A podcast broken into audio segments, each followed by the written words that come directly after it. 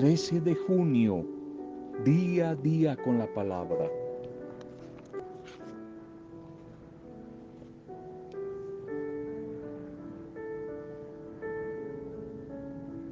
Cuando oramos y planificamos, ordenamos la vida, le estamos abriendo la mente y el corazón al actuar de Dios. Entonces cuando a escuchar su voz, sus respuestas a nuestras inquietudes, tal vez no escuchemos su voz de una manera audible. No, eso no pero lo más probable es que descubramos desde la sabiduría del Espíritu cómo Dios nos empieza a dar claves, a dar señales de sus respuestas. Cuando oramos y planeamos, vamos a tener una visión asertiva de la vida y vamos a hacer de la fe algo eficaz. ¿Cómo necesitamos de visión los animadores, los misioneros, los servidores, los influencers cristianos, los líderes de hoy? ¿Cómo necesitamos de visión?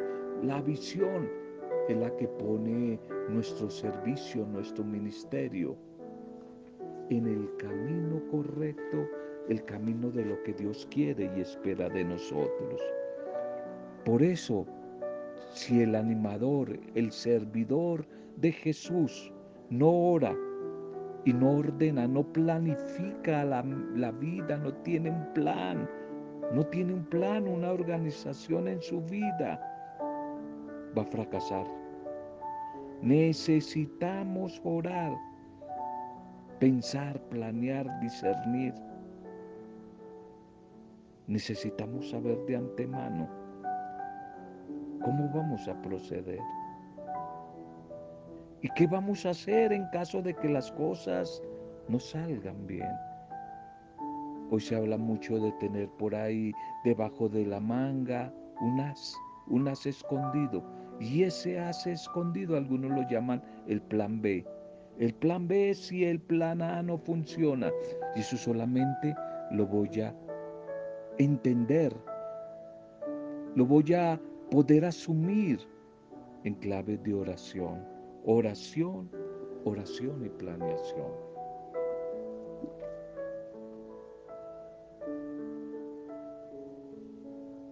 Un momento de bendición para tu vida. Un saludo para cada uno de ustedes una bendición a las familias, a las diferentes pequeñas comunidades, pastorales, microempresarios, a todos los que reciben este audio y a la hora en que lo reciben, que ojalá reciban disponiéndose la paz, el ánimo, la alegría, la esperanza, la motivación del Espíritu del Señor que quiere venir, quiere venir a visitarles.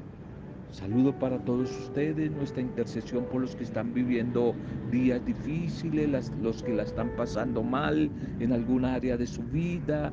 Ánimo, ánimo que en el nombre de Jesús resucitado, por la acción de su Espíritu, muy seguramente días mejores, días mejores van a llegar. Ánimo, hoy nos alegramos al celebrar el cumpleaños, la vida, de algunas personas como Lucerito, Lucerito González. Un saludo para ti, para Rosa Duarte, para Mari Rodríguez. Saludo para ustedes, Lucerito. Nos gozamos con toda tu familia, con tus amigos, al celebrar aún desde la distancia la vida. Tiempos mejores, Luceritos, van a llegar Seguimos orando por ti, por tu salud integral. Seguimos orando, Lucerito, por tu esposo, por toda tu familia. Bendiciones a todos los que hoy están no solamente recordando, sino agradeciendo alguna fecha especial, alguna fecha importante en su vida. Un feliz día y ojalá sorpresas, sorpresas maravillosas, lo mejor en el amor de Dios. Segundo mensaje para hoy. La vejez en Cristo es fructífera, es fructífera la vejez en Cristo. Salmo 92, 14. Aún en la vejez seguirán dando fruto, estarán vigorosos y siempre verdes. Este tema de la vejez que siento que el Espíritu del Señor a través del Papa Francisco en el último tiempo nos ha estado recalcando, insistiendo en ese papel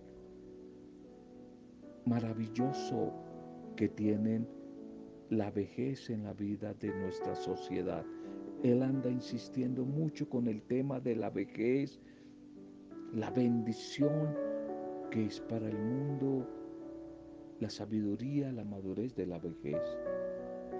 Y este salmo de hoy, el Salmo 92, nos invita a ver la vejez de, de la manera como Dios la ve, ver la vejez Dios mente, Jesús mente.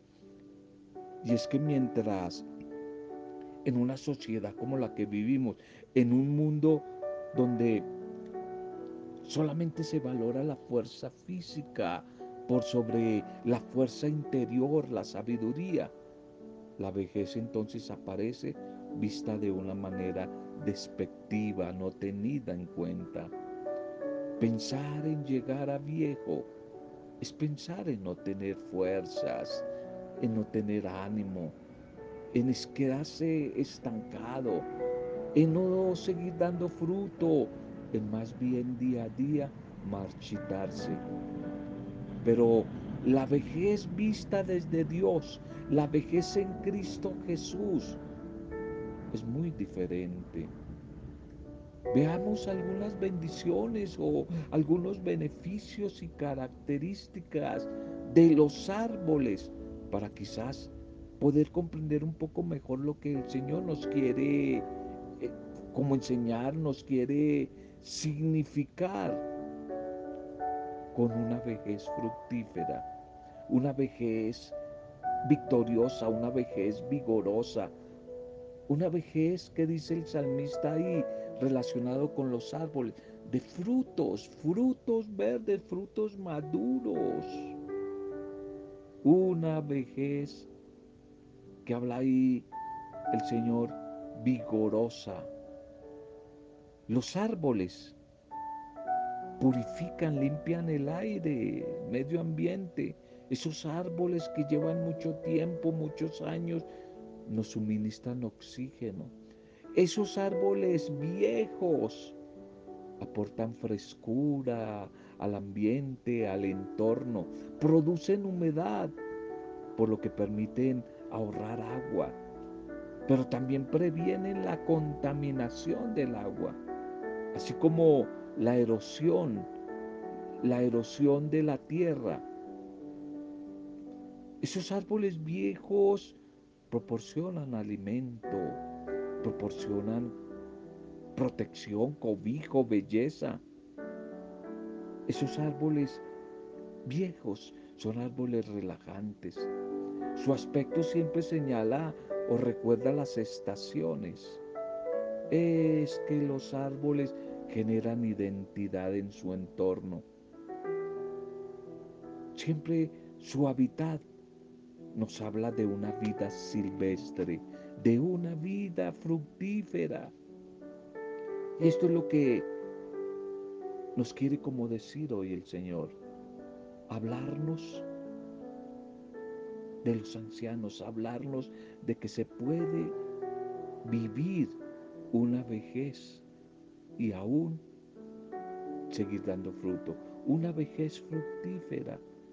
Así que si usted no lo cree,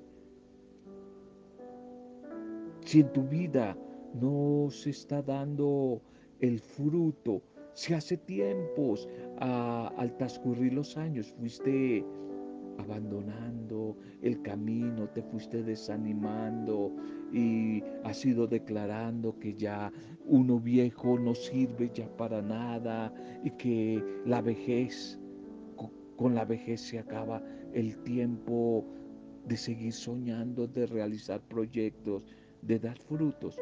Hoy el Señor te quiere decir que los que están unidos a Él, los que se dejan renovar por su espíritu, los que deciden tener una vejez, pero enfrentarla de Jesús mente, Dios mente, desde la fuerza del Espíritu. No será así con ellos. Ellos seguirán aún en la vejez, disfrutando y dando fruto, dando fruto, dando fruto desde la etapa que están viviendo.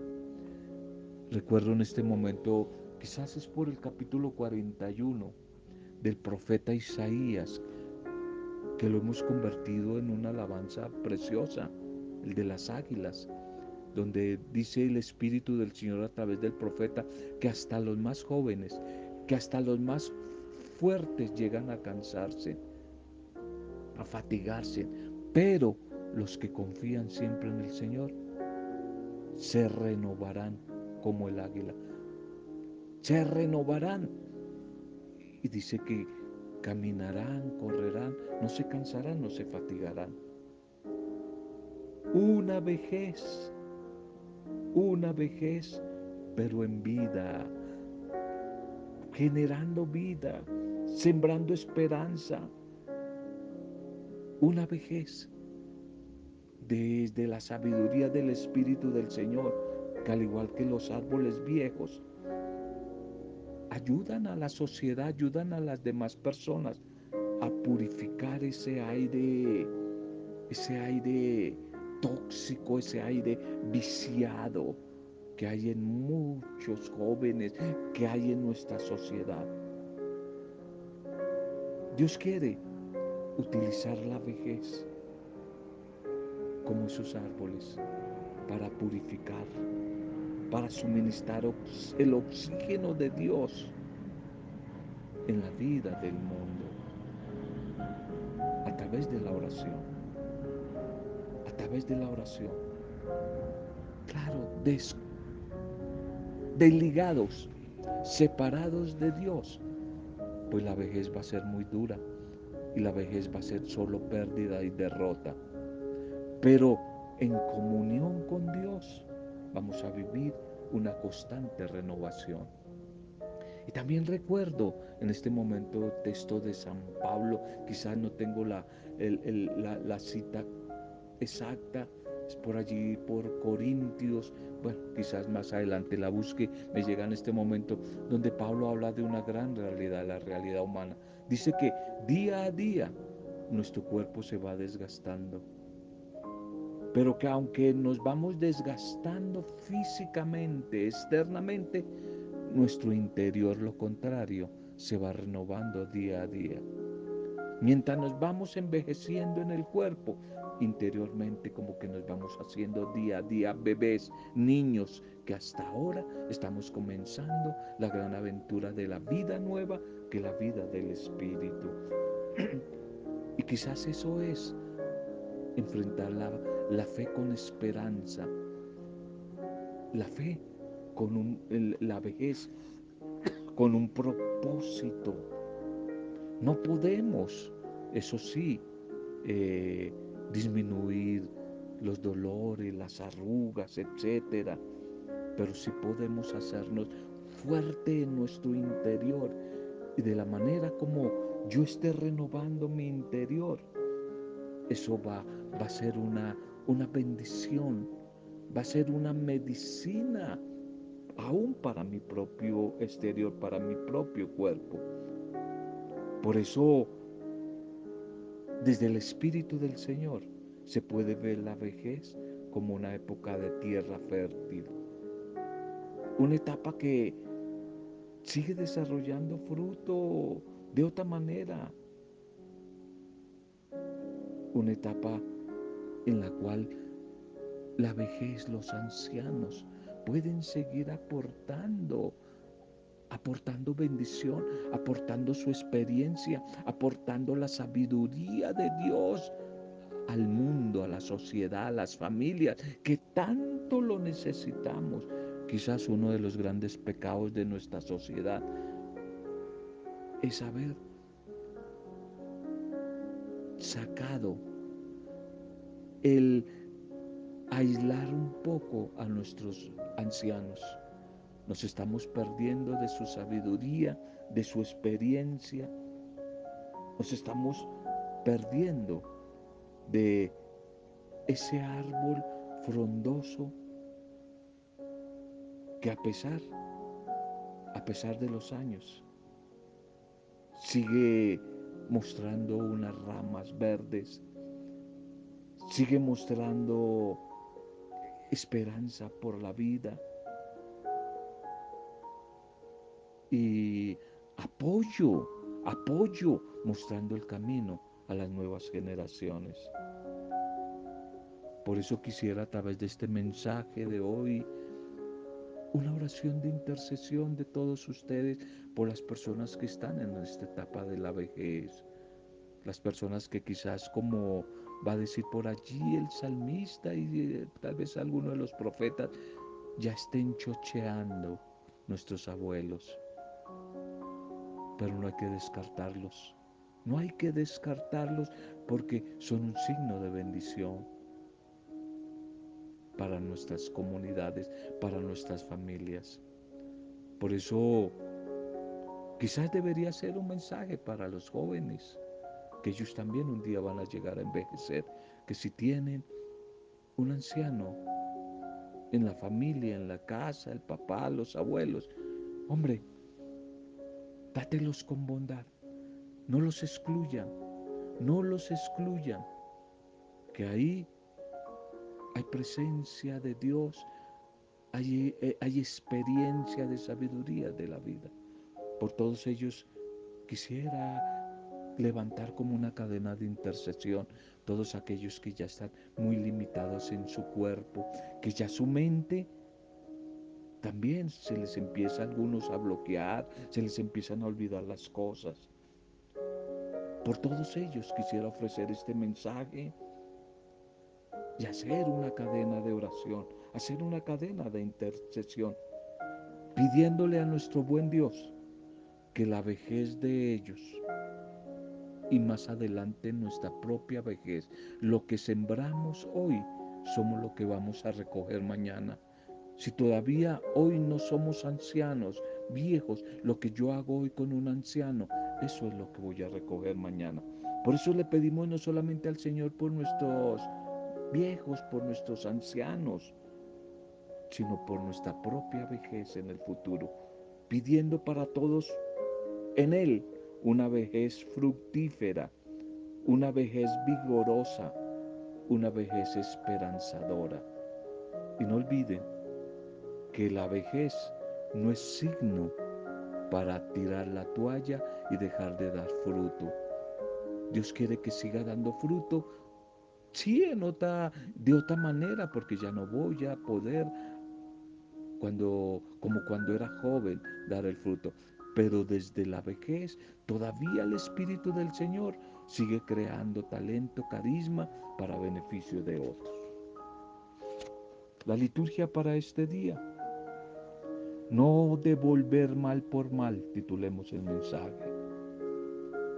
Primera lectura del libro de los Reyes 21, 1, 16. Por aquel tiempo Nabot de Israel tenía una viña junto al palacio de Ahab, rey de Samaria. Ahab lo a Nabot diciendo, dame tu viña para que pueda tener un huerto allí, pues está pegando a mi casa. Yo te daré a cambio una viña mejor o si te parece bien, te pagaré su precio en plata. Y Nabot respondió a Ahab, Dios me libre de cederte la herencia de mis padres. Ahab se fue a su casa abatido y enfadado por la respuesta que le había dado Nabot de Israel. No te cederé la heredad de mis padres. Se postró en su lecho de cara a la pared y se negó a comer. Israel, su mujer, se le acercó y le dijo, ¿qué te pasa que estás entristecido y no comes alimento alguno? Y él le respondió, hablé con Nabot de Israel y le propuse, véndeme tu viña por valor en plata, o si lo prefieres te daré otra viña a cambio. Pero él me contestó, no te cederé mi viña. Israel, su mujer, le replicó, ya es hora de que ejerzas el poder regio como rey en Israel. Levántate, come, y se te alegrará el ánimo. Yo misma me encargo de darte la viña de Nabot de Israel. Escribió cartas con el nombre de Ahad y las selló con el sello de, que, de él, enviándolas a los ancianos y notables que vivían junto a Nabot. Y en las cartas escribió lo siguiente, proclamen un ayuno y sienten a Nabot al frente de la asamblea, frente a él sienten a dos hombres hijos de Belial que testifiquen en su contra diciendo, tú has maldecido a Dios y al rey. Entonces lo sacarán y lo lapidarán hasta que muera. Los hombres de la ciudad, los ancianos y notables que vivían junto a Nabot en su ciudad, hicieron tal como Jezael les ordenó, según lo escrito en las cartas remitidas a ellos. De esta manera poderse quedar con la viña de Nabot. Así proclamaron un ayuno y sentaron a Nabot al frente de la asamblea. Llegaron los dos hombres, hijos de Belial, se sentaron frente a él y testificaron contra él diciendo, Nabot ha maldecido a Dios y al rey. Lo sacaron de la ciudad y lo, lapidaron hasta que murió. Enviaron a decir a Jezabel, Nabot ha sido lapidado y está muerto. En cuando Jezabel oyó que Nabot había muerto, lapidado dijo a Ahab, levántate y ve y toma posesión de la viña de Nabot, el de Jezrael, el que se negó a vendértela por su valor en plata, pues Nabot ya no está vivo, ha muerto. Apenas oyó a Ahab que Nabot había muerto, se levantó y bajó a la viña de Nabot el de Israel para tomar posesión de su viña. Amén, amén, amén. Este Nabot es un israelita bueno, piadoso, ligado a su tierra, pero no por apego a la riqueza. Para el pueblo de Israel, la tierra representa su identidad, el cumplimiento de la promesa de Dios, la herencia de sus padres. Vender la tierra o cambiarla es como renegar de su condición de pueblo de Dios.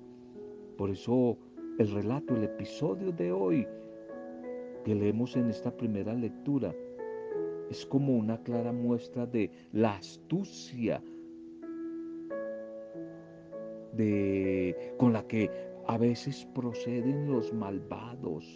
Son muy creativos los malvados. Esa astucia para hacer el mal, la astucia que disfrazan con la bendición de Dios.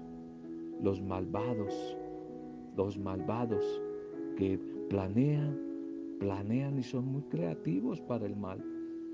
Vemos que el proceder del gobernante no está de parte de Dios, no está de parte de la justicia, por el contrario, son malos intereses egoístas, personales, los que se colocan por sobre las personas. Pero también queda claro aquí lo mal que nos puede resultar el no sabernos rodear de personas correctas.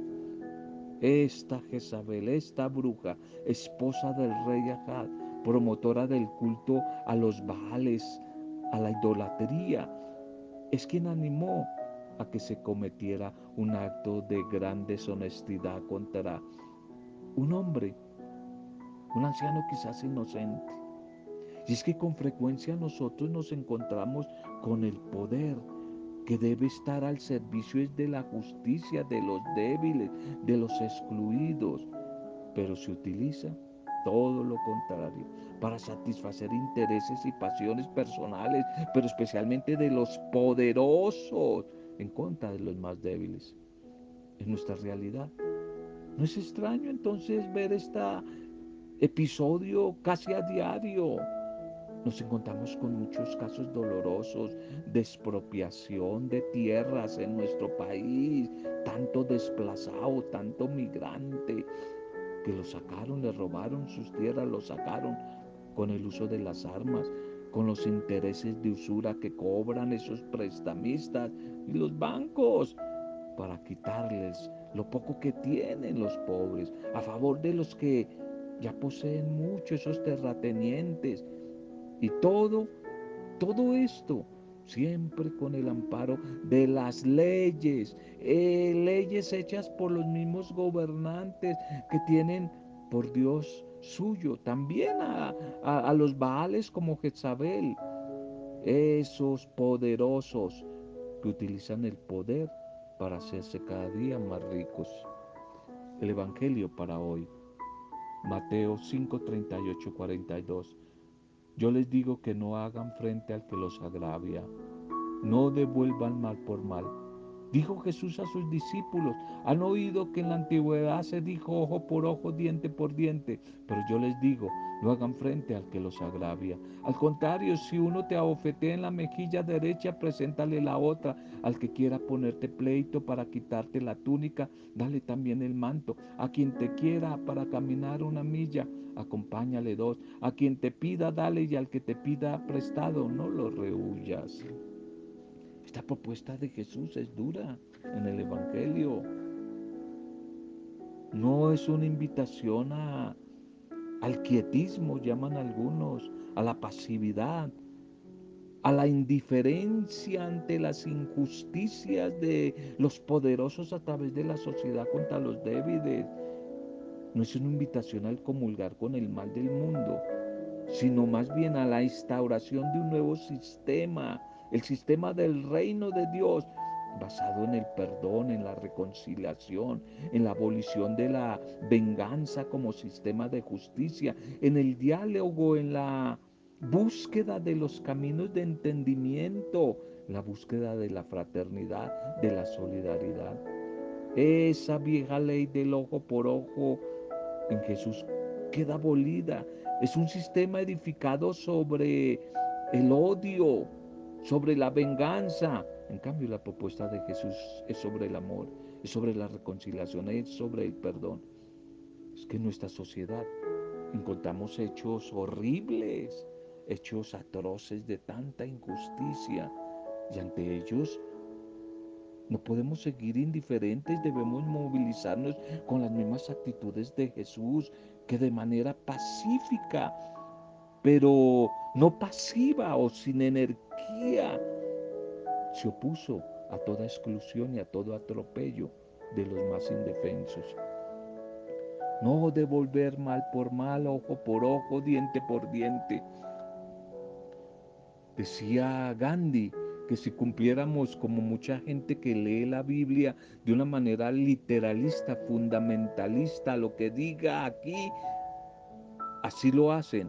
Entonces, si fuera por eso, decía Gandhi, Ojo por ojo, el mundo estaría lleno de ciegos. Diente por diente, el mundo estaría lleno de muecos. Si es por eso. No, no devolver mal por mal. Nuestro único camino es el amor y desde el amor el perdón, la reconciliación, el servicio, la ayuda, la ayuda a los necesitados. Pero eso sí, denunciando los atropellos de los poderosos.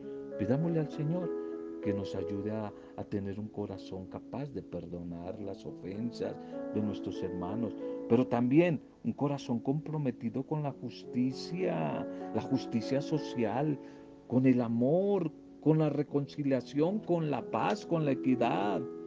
Señor Jesús, gracias por tu palabra, por el mensaje de, que hoy nos regalas. Ayúdanos a no devolver mal por mal Ayúdanos, Señor, danos un corazón sencillo, humilde, un corazón arrepentido, que reconozca que necesitamos de tu misericordia, de tu perdón, porque nos hemos equivocado muchas veces, hemos sido crueles también, malvados, como Jezabel quizás y como su esposo el rey Ahab, con nuestro prójimo.